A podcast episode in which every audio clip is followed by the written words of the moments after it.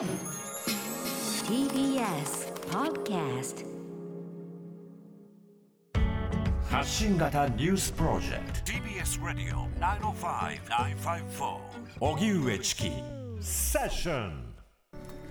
ここからはフロントラインセッション社会、経済、テクノロジー、そしてカルチャーまで様々な分野の最前線をゲストに伺うコーナーです。今日のゲストです。先週に引き続き、編集者でライター、クーロンジョーさんです。よろしくお願いします。よろしくお願いします。えー1976年、東京渋谷生まれのクーロンさん。編集者、ライターとして様々な書籍、雑誌を手掛けられ、近年、歌舞伎や落語など、伝統芸能の取材やレビューを中心に執筆。えー20日に新刊、伝統芸能の革命児たちが文藝春秋から発売されました。今日は伝統芸能とネット配信というテーマでお話を伺います。この伝統がサステナブルであるためにもいろんな革新を取り入れているっていうこともあるんですよね。その時々のねテクノロジーと当然、あの付き合っていく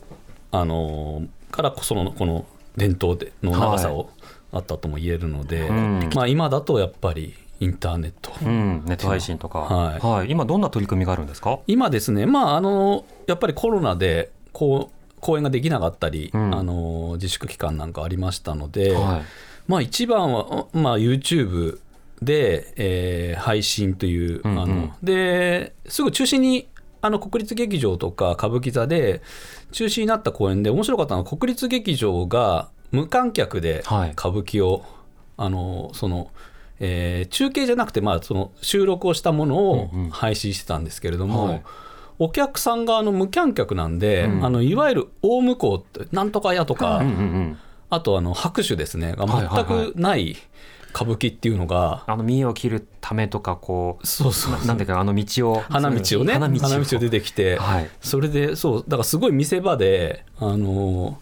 あれは義経千本桜っていう演目があって、うん。あの平知盛っていう平家の武将が最後その、えーまあ、受水自殺というか、うん。こう飛び降りるんですよ、はいはい。そのすごいシーンなんですよ、うん。でその飛び降りた瞬間に、まあ、菊之助さんが飛び降りるんですけど、まあ、拍手が起きる。普通は拍手が起きるんですけど、飛び降りるんだけど無音っていうので。うん。大変物足りない。そう物足りないんだけどなんかそのふ不気味な不穏さというか、うん逆にね。逆になんうん。かそれでそれをこう源のね義経とかが見守ってるんですよその平家の武将が。そのみあの海の中に飛び込むのをさらばって言って、うんうん。それでなんかそれをこう無言で見守って あのパッと振り向いて花道を戻っていくっていうのが、うん。なんかその時ちょうどそのコロナの自粛期間でなんか先行きの見えない不安の中だったんでね、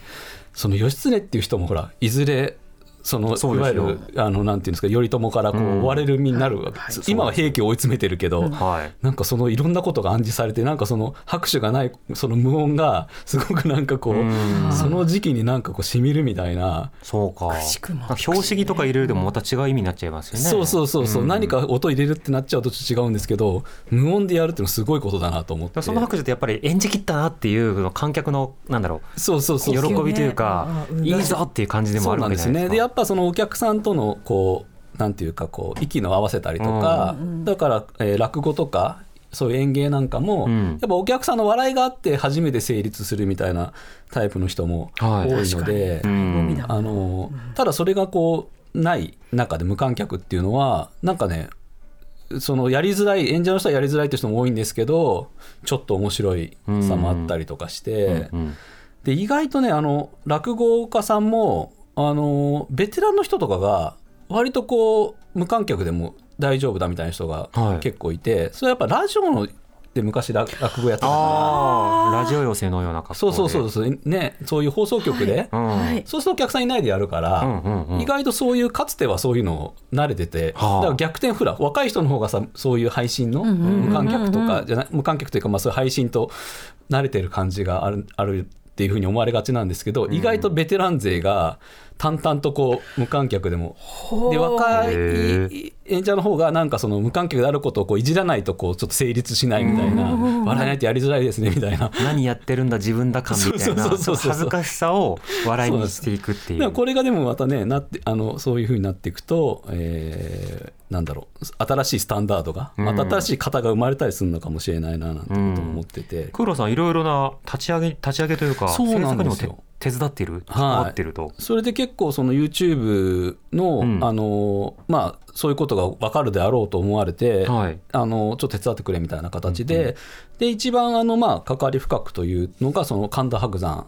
先生の、はい、えー、伯山 TV というのがあってこの YouTube もされてるんですか？あそうなんです。結構ね、うん、このあの神田伯山 TV は今あの伯山先生の活動の中でも結構割とあの主軸になってて、まあ、テレビとかねラジオとかはある意味こうその講談っていうものに興味を持ってもらう入り口として、まあちょっとなんだろう面白いこと言ったりしますけどその本当に講談ちゃんと見せる場所っていうのは、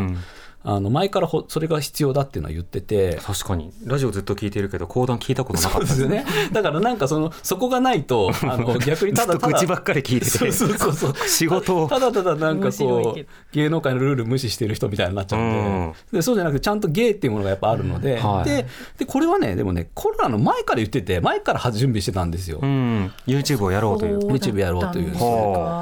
でそれはやっぱりあの講談っていうもの自体がテレビでなかなか流れないし、うんうん、あのであとそのみんなやっぱ知らない落語はまだね、うん、あの CD とか DVD とかいっぱいあるし、まあ、有名な話もいくつもありますね。そうですね。で落語はみんなイメージ湧くんだけど、講談がやっぱりわからないしでもかといってすごいあの昔のあのなんだろう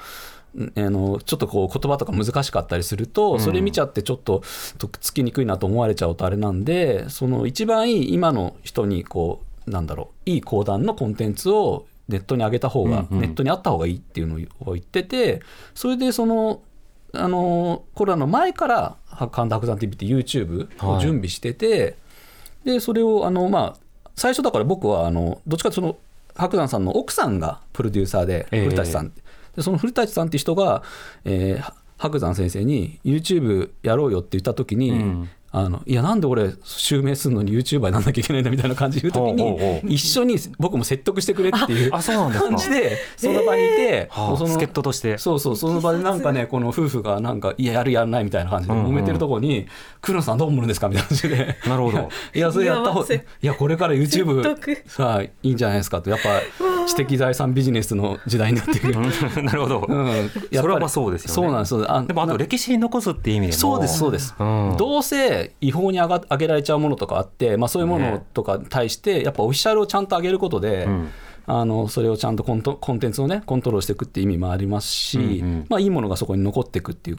意味で始めてでこれがでもねあの面白かったのはそれ芸ではを残すってことで始めたんですけれども、はい、その襲名披露興行っていうのが神田伯山っていうのを作って1か月ぐらいあるんですね。うんうん、であのまあ後半ちょっとコロナがかかってきちゃって中止になった公演とかもあるんですけどその襲名披露興行をほぼほぼ毎日あったの30日間、はい、あの末広亭とか、はい、浅草園芸ホールとかこう場所を変えて。それを毎日翌日にあの前日はこんなことありましたかっていうようなニュースとして、はい、その楽屋裏とかをミニドキュメンタリーで毎日翌日にだからつまりその日あの見た後に夜徹夜で編集を、はい、まあ、僕じゃ僕はあのほとんど何もしなくてあの矢渕弘樹君っていう、はいはい、まあ、映像作家の彼があの頑張ったんですけど、うん、まあ、それ毎日更新って大事ですからね、うん、そうそれがやっぱりねあの世の中的インパクトがあって、うんうん、寄席の楽屋なんてほとんど誰もそんな見たことない、ですよね、でまたこれがねあのすごかったのがあの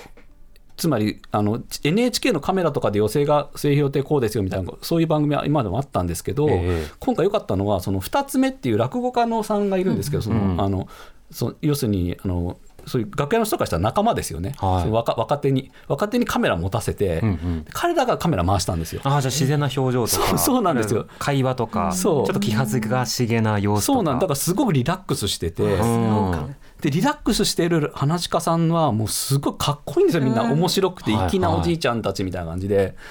でそういうのであのそういえば『笑点』出てるような小遊三師匠とかああいう人もえこんなになんかかっこいいのかみたいな円楽師匠とかも。それでなんかそれが割とこうなんていうのかな。今誰も見たことない実は、うん。うんあの今までずっとあったのに見たことないみたいな、まあ、これがまあ伝統芸能のこう埋もれてる宝というか。だからそういうところがこう YouTube というテクノロジーによって、はいはい。あの外に初めてみんなの襲名に、だそんなのねテレビでなかなか予選をだらだらと流すなんていう番組作れないですから、うんうんだからそういうのが流れることであのすごくあのなんだろう話題になって。一通りやってほしい。あの YouTuber がやってるモーニングルーティンとか お部屋案内とかも含めて。で,、もそれもやっぱり何がその芸能を支えているのかっていう全て材料になりますからね。モーニングルーティンなんかもだから歌舞伎役者の人が、うん。あのこしらえ言ってまあ顔とか、そうね顔とかね。メイクとかね。服とかね弟子との会話とかね、うん。それをするのをモーティングルーティンやってもいいんじゃないかなって話もあったりとか。キュンとするなそれは、ちなみに今日はあのクーロンさんこの後アフターシックスそうなんですよ。TBS ラジオアトロックにも別の話もしますので、はい。引き続きおはい、楽しみ新ください。刊は伝統文化の革命児たち、えー文藝春秋から税別1500円で発売中ですのでぜひチェックを、じゃあクーロンさんまた、ええはいありがとうございました。まありがとうございました。はい、よろしくお願いします。TBS Radio 荻上チキセッション TBS Radio 905-954